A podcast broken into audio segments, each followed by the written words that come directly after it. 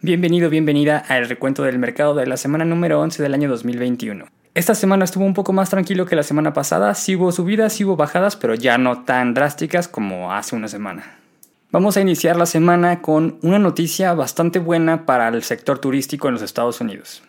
El viernes 12 de marzo, la TSA o Transport Security Administration o Administración de Seguridad en el Transporte de los Estados Unidos informó que tuvo un número récord de personas que pasaron por el filtro de seguridad en varios aeropuertos de los Estados Unidos.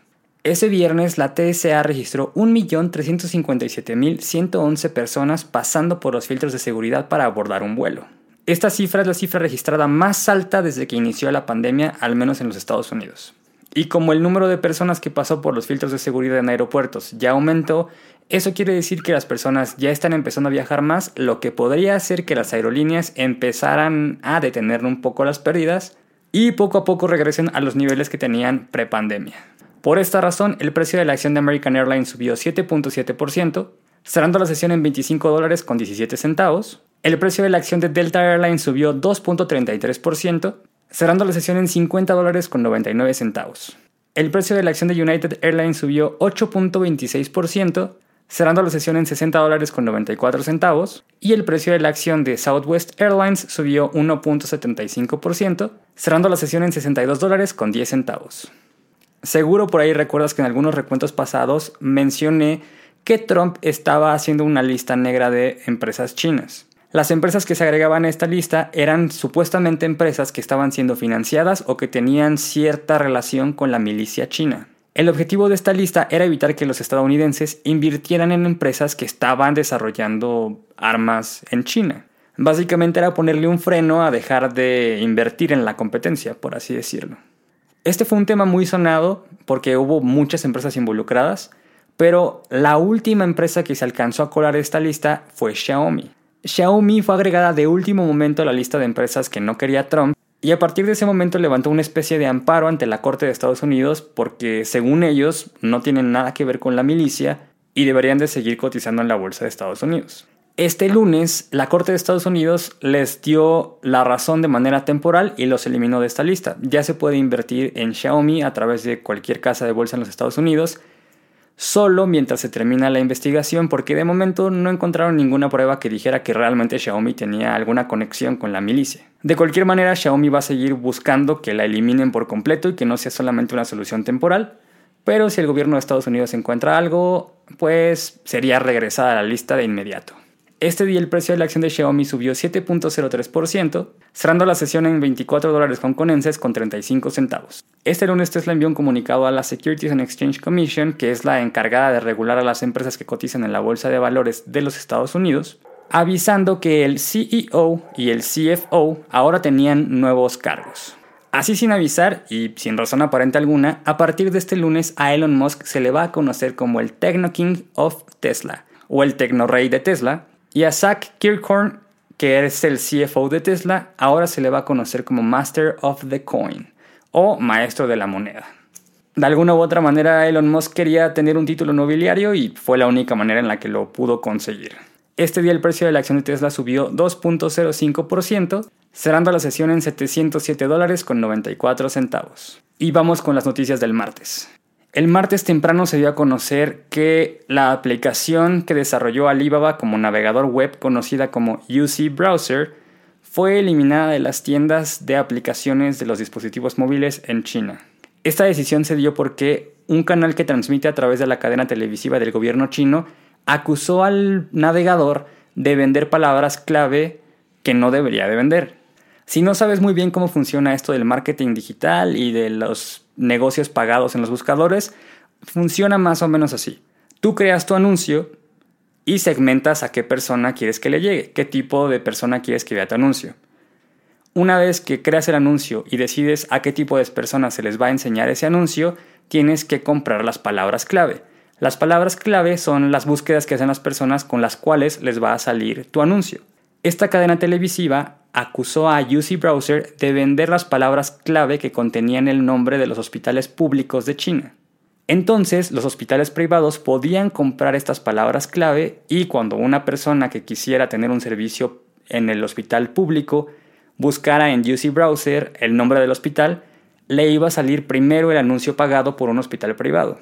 Esto puede llegar a malinterpretarse, o al menos el gobierno chino lo vio mal, porque dice que están obligando a los usuarios a comprar o a pagar el hospital privado, cuando realmente lo que estaban buscando era el hospital público. Pero al ser la primera opción del resultado del buscador, la gente pensaba que este hospital era el que estaban buscando, no se fijaban en el nombre y eso hacía que gastaran dinero cuando realmente el servicio debería de haber sido gratuito.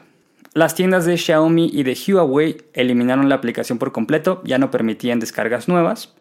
Y las únicas tiendas que seguían trabajando esta aplicación eran la de Apple y la de Samsung.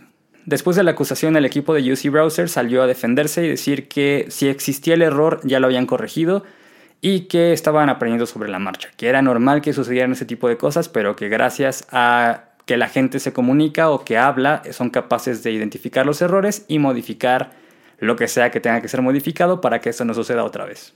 Este día el precio de la acción de Alibaba bajó 1.45%, cerrando la sesión en 226 dólares con 93 centavos. Este martes se hizo público que Moderna ya está en una fase avanzada para probar la efectividad de la vacuna que desarrolló contra el COVID-19, pero ahora en niños que tienen edades entre 6 meses y 12 años. El objetivo de este estudio es ver qué tan eficiente es la vacuna de dos dosis en este rango de edades, y se espera que participen 6.750 niños que vivan en Estados Unidos o en Canadá. Si todo sale bien, no hay ningún problema y la efectividad es similar a la que tienen en los adultos, se espera que Moderna presente el papeleo completo por ahí de mayo y pueda haber una vacuna aprobada para niños entre junio y julio de este año. Con esta buena noticia, el precio de la acción de Moderna subió 8.6%, cerrando la sesión en 156 dólares con 2 centavos. Hace algunas semanas fue muy sonado que Facebook y el gobierno de Australia se estaban peleando a tal grado de que Facebook eliminó las noticias de Australia. Después de varias negociaciones, llegaron a un acuerdo y este martes se dio a conocer que Facebook ya logró cerrar un trato con la empresa New Corp Australia. El acuerdo monetario no se hizo público, pero se sabe que ahora Facebook tiene autorización de New Corp Australia para utilizar las noticias de cualquier medio de comunicación que pertenezca a esta empresa en la nueva pestaña de Facebook News. El único medio de comunicación que es parte de New Corp Australia que no entra dentro de este trato es Sky News Australia porque ellos tenían un trato con Facebook aparte. Este día el precio de la acción de Facebook subió 2.02%, cerrando la sesión en 279 dólares con 28 centavos. Y este martes inició una serie de eventos desafortunados para Tesla porque se dio a conocer que hubo un choque entre un Tesla sedán y un tracto camión en Detroit, Michigan. El accidente fue un accidente fuerte, hubo varios lesionados de gravedad en que llegaron al hospital y la NHTSA armó todo un grupo especial de investigadores para conocer el origen del accidente. Se tienen sospechas de que el carro Tesla que chocó con el tractocamión estaba utilizando la función de autopilot que está desarrollando Tesla pero no se sabe nada seguro y no saben qué versión del software era, porque hace algunas semanas Tesla sacó a la luz la nueva versión beta para probar ciertas características nuevas. En el caso de que el carro sí tuviera el autopilot activado en el momento del choque, no sería la primera vez que sucediera, ya se han reportado varios choques con esta nueva función de Tesla en diferentes estados de Estados Unidos, y algunos han sido incluso accidentes fatales. Este día el precio de la acción de Tesla bajó 4.39%, cerrando la sesión en 676 dólares con 88 centavos. Y apenas anunciaban este accidente con el tráiler en Detroit, Michigan, y el miércoles se reportó otro accidente, pero esta vez de un Tesla Model Y, contra una patrulla. Si Tesla no estaba teniendo buena suerte, el conductor de este Model Y tenía una peor suerte porque su camioneta sí estaba en modo autopilot y se impactó contra un carro, una patrulla, que estaba investigando el choque de otro carro con un animal en una carretera. Según los reportes de la policía, dicen que la patrulla estaba orillada, que tenía las luces encendidas y cualquier medida de precaución que se debe de tomar para orillarse en una carretera, pero que aún así la camioneta se estrelló contra la patrulla estando estacionada. Con esto la NHTSA empieza a ver que probablemente ya sea un buen momento para empezar a regular este tipo de funciones nuevas y de ponerle un freno a Tesla que está probando el software así sin más. Si de por sí cuando sacan aplicaciones nuevas en fase beta fallan, ahora imagina las consecuencias que va a tener sacar un software al público beta, pero de un carro que circula y que puede afectar a muchas personas. Aún así, este día el precio de la acción de Tesla subió 3.68%, cerrando la sesión en 701 dólares con 81 centavos. Y este miércoles el CEO de Disney, Bob Chapek, hizo oficial el regreso de Disneyland. Después de que el estado de California confirmara que ya pueden empezar a abrir los parques temáticos con ciertas restricciones, Disney confirma que Disneyland estará abierto a partir del 30 de abril. Los dos parques de Disney que están ubicados en California van a estar operando en aproximadamente 15% de la capacidad total. Y como ya van a abrir los parques temáticos, algunos hoteles también empezarán a abrir conforme vayan abriendo los parques. El Disney's Grand California Hotel and Spa va a estar abierto a partir del 29 de abril y The Vacation Club Villa va a estar abierto a partir del 2 de mayo. Los demás hoteles se van a abrir después y las fechas se van a anunciar en algunos próximos días. Este día el precio de la acción de Disney subió 0.51%, cerrando la sesión en 195 dólares con 24 centavos. Al parecer el Bitcoin y las criptomonedas siguen siendo un tema recurrente en las grandes empresas de los Estados Unidos. Este miércoles Morgan Stanley se convirtió en el primer banco grande de los Estados Unidos en ofrecer productos que tengan Bitcoin. En específico, están desarrollando tres fondos de inversión que tengan exposición al Bitcoin. Y a finales de este mes se espera que las personas que son clientes de Morgan Stanley ya puedan empezar a meter dinero a estos nuevos fondos. Ahora, no es nada más de que quieres invertir en Bitcoin, vas a Morgan Stanley, metes dinero y ya estás empezando a invertir en Bitcoin. Como es un instrumento de alta volatilidad, Morgan Stanley le va a poner ciertas condiciones a las personas que quieran invertir en estos fondos. Para empezar, si una persona quiere invertir en estos nuevos fondos, tiene que demostrar que tiene la capacidad de aguantar las subidas y las bajadas del Bitcoin. Es decir, que tiene un perfil de inversión que aguanta riesgos muy altos. Y aunque las personas tengan una tolerancia al riesgo muy alto, deben de tener al menos 2 millones de dólares dentro del banco en su cuenta. Para los fondos de inversión interesados en este tipo de fondos desarrollados por Morgan Stanley, necesitan tener una cuenta con al menos 6 meses de antigüedad y que manejen mínimo 5 millones de dólares. El último tope y como medida de protección que puso Morgan Stanley para evitar que los clientes pierdan todo su dinero es que únicamente van a poder invertir el 2.5% como máximo del dinero en estos fondos. Es decir, que si tienes 100 millones de dólares y todo lo que quieras meter a Bitcoin, no se puede, únicamente puedes meter 2.5% máximo. Este día el precio de la acción de Morgan Stanley subió 1.6%, cerrando la sesión en 83 dólares con 86 centavos. Este miércoles Honda Motors anunció que va a cerrar cuatro plantas en los Estados Unidos. Honda va a estar cerrando estas plantas porque al parecer ya no se están vendiendo tantos carros y no tiene sentido estar construyendo carros nuevos si al final no se van a vender. Las cuatro plantas van a estar cerradas por una semana y esperan que regresen a las labores a finales del mes de marzo. Los trabajadores tienen garantizado el sueldo, no hay ningún problema, aunque no estén trabajando van a seguir recibiendo el sueldo como si estuvieran trabajando. Y Honda espera que durante esta pausa se reduzca la capacidad de producción en al menos 40.000 vehículos, pero van a aprovechar el tiempo para desinfectar, dar mantenimiento y darle ciertos arreglillos a las plantas que aseguren que los trabajadores van a estar trabajando sin ningún peligro. Este día el precio de la acción de Honda Motor Company subió 0.23%, cerrando la sesión en 30 dólares con 64 centavos. Y para cerrar las noticias del miércoles, este día Uber perdió la batalla en Reino Unido.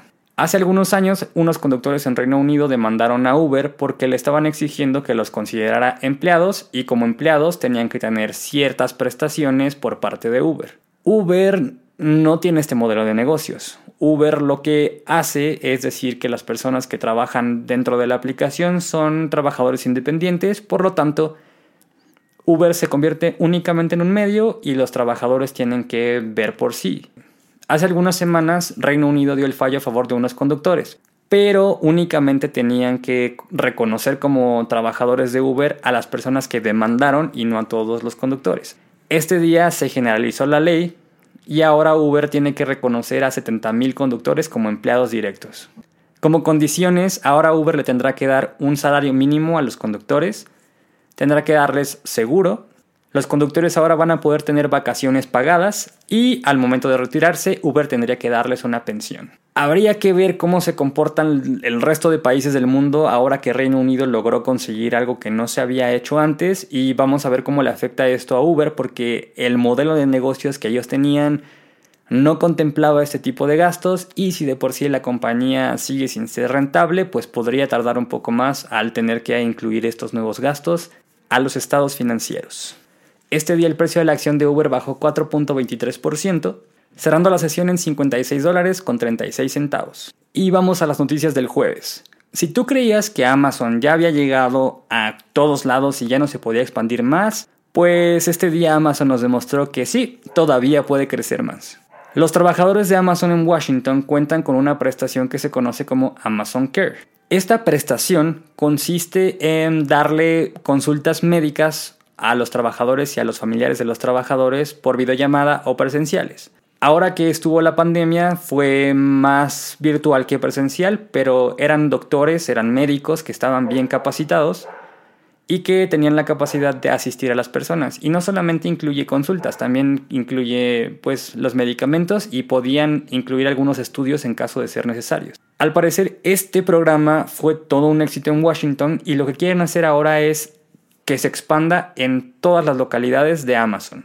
Todos los trabajadores de Estados Unidos van a tener acceso al Amazon Care y al parecer la cosa no va a parar ahí ya que Amazon tiene planes de poderle vender este servicio a otras empresas para que ellos lo ofrezcan como prestación a sus trabajadores.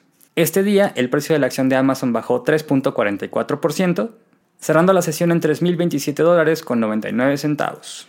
Y contrario a lo que se pensaría, Google anunció una inversión de 7 mil millones de dólares en comprar o expandir nuevas oficinas y centros de datos. Con esto del coronavirus, la mayoría de las empresas, en lugar de invertir en oficinas nuevas, lo que hizo fue recortar presupuestos y cerrar ciertas ubicaciones para que los trabajadores trabajaran desde casa. Esto hace que el trabajador gaste menos en traslados e incluso a lo mejor menos en rentas y que la empresa se ahorre los gastos administrativos de tener una oficina funcional al 100%.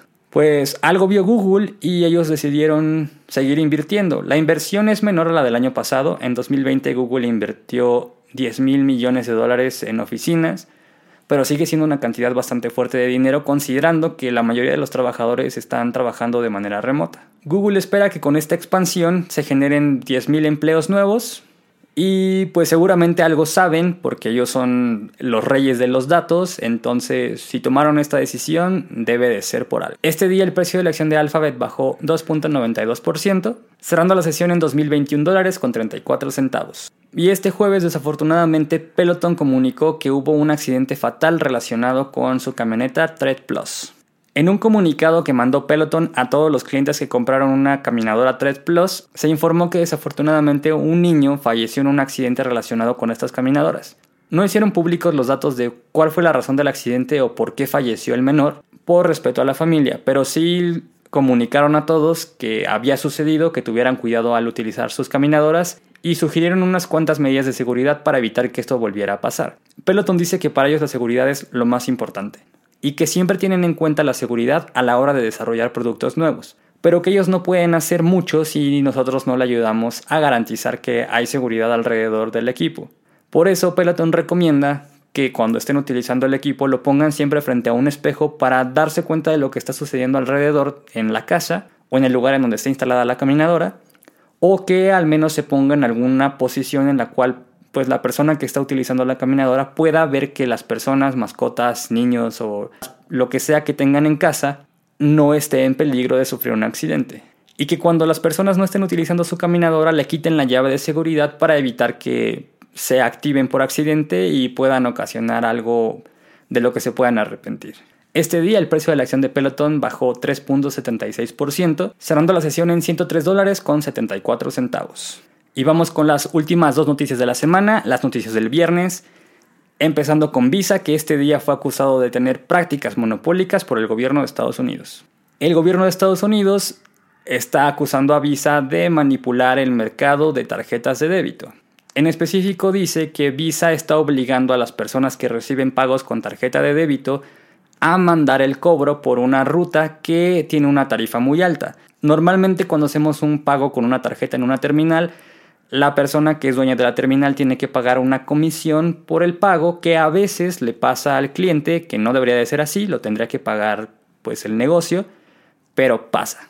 Al parecer existen varias rutas en las cuales tú puedes procesar el pago y dependiendo de la ruta que utilices es la comisión que te van a cobrar. El gobierno de Estados Unidos dice que Visa manipula el mercado para que los clientes que utilizan las terminales y en específico las tarjetas de débito Visa únicamente usen las rutas más caras. Y dice que eso no está bien, que la persona que está cobrando debería de tener la libertad de utilizar la ruta que sea, pero por la manera en la que está diseñado el negocio de Visa, únicamente pueden utilizar la ruta cara, entonces están gastando mucho dinero. Visa dice que ellos están trabajando bajo la ley, que no hay ningún problema, que investiguen lo que investiguen y que incluso ellos le ayudan al gobierno de Estados Unidos a facilitar información en caso de ser necesaria y prácticamente que no le tienen miedo a nada, que no hay nada que encontrar y que todo es 100% legal. Esa decisión le toca al gobierno de Estados Unidos, que tendrá que justificar con algunas pruebas encontradas, así es que hay que esperar a ver qué es lo que sucede al final de la investigación. Este día el precio de la acción de Visa bajó 6.24%, cerrando la sesión en 206 dólares con 90 centavos. Y para terminar la semana, vamos con la última noticia de Tesla. Este día el gobierno chino le prohibió a militares y funcionarios públicos comprar autos Tesla o manejarlos. Como parte del sistema de los carros Tesla, utilizan cámaras para tomar decisiones y utilizar la función del autopilot o para tener una mejor experiencia de manejo. Muchas de las características de Tesla están diseñadas con el uso de cámaras y esto no le gusta para nada al gobierno de China. Según el gobierno chino, dice que pues Tesla puede utilizar estas cámaras para captar información confidencial y mandarla al gobierno de Estados Unidos que podría utilizarla como una ventaja en contra del China.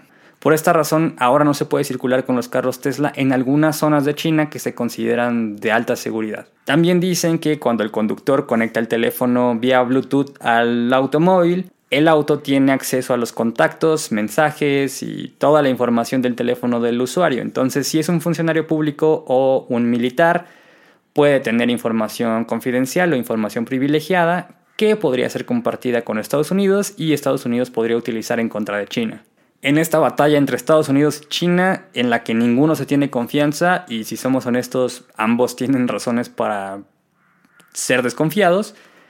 El único perjudicado es Tesla, que ahora va a tener ciertos problemas en el mercado chino y es que el mercado chino es uno de los mercados más fuertes de Tesla. Esperemos que no haya tanto problema y no le bajen tantos las ventas a Tesla en este país, porque si sí, se le va gran parte de sus ventas. Este día el precio de la acción de Tesla subió 0.26%, cerrando la sesión en 654 dólares con 87 centavos. Y así terminamos con las noticias de esta semana. Espero que haya sido una excelente semana, que no hayas tenido pérdidas y si sí, no te preocupes, seguro con el tiempo te recuperas. Recuerda que el peor instrumento de inversión es ese que no conoces, así es que antes de empezar a invertir, estudia, y una vez que ya tienes el tema dominado, ahora sí ya puedes empezar a invertir. Puedes dejar cualquier duda, pregunta o comentario en cualquiera de mis redes sociales, me encuentro como Recuento Mercado y en mi página de internet recuentomercado.com. No olvides suscribirte y compartir para estar siempre siempre al tanto de todo lo que pasa alrededor de tus empresas. Mi nombre es Oscar García, soy inversionista y recuerda que tú también puedes serlo.